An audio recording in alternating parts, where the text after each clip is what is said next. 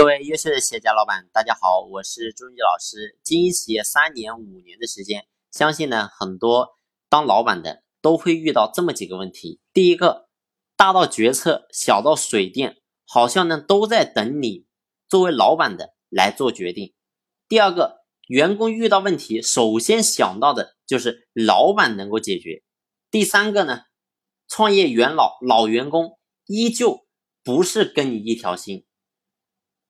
当你做出一些什么大的调整，没有人去响应，没人支持，其实呢，你会发现这几个问题好像跟随咱们很久了，一直好像也没有得到解决。其实呢，以上的所有问题都说明一件事情，那就是什么？就是员工没有权利，而所有的权利呢，都集中在一个人的身上。这个人是谁呢？就是咱们老板自己。其实你要知道，在这个时代。谁能够赋予员工更多的权利，谁就能够获得更多人的拥护跟支持。当你把所有的权利都集中在自己手上的时候，你不仅会被困住，还有可能会被困死。这样的企业呢是没有未来的。所以，要想实现企业的轻松运营和永续发展，老板呢必须要懂得分权，将所有人捆绑在一起，成为命运共同体。分权对于咱们老板来讲，其实说白了就是分身。你唯有分身，才能够实现身心解脱，你才能有更多的时间去做更重要的事情。所以，当员工得到权利的时候，你会发现，员工他才会有主人翁的意识跟责任的意识，从而呢，员工也能够得到成长，为企业创造价值。分权能够在企业内部形成市场化，当每一个环节都。有条不紊运转的时候，你会发现咱们的企业自然就能够自动运转，进而呢实现最大效率。那权力我们到底该怎么分？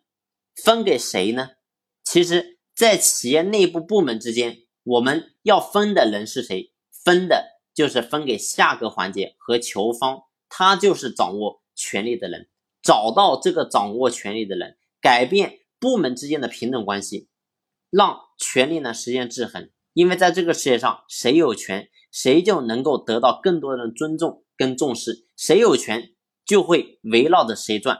而你会发现，平等永远只会产生矛盾。权利是可以制定工资、奖金的权利，也可以是制定晋升去留的权利。反正呢，总之一切没有涉及到企业核心命脉的权利都可以分下去。当然呢，为了职权的滥用，我们还需要。设立一个监察的部门，根据标准进行考核和检查，以免呢滋生腐败。所以谈到分权，有一个非常重要的问题，就是你分下去的权利一定是不能动摇企业核心命脉的权利。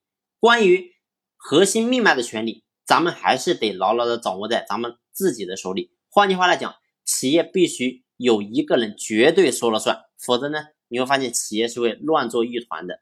当两个人或者说更多人想当家的时候，你会发现企业的自动运转是会受到影响的，老板的地位也会受到动摇。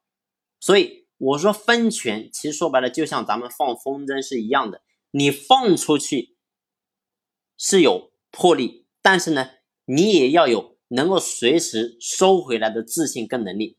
你只有这样，咱们才能够真正经营好一家企业。我们还不用。真正去操很多的心。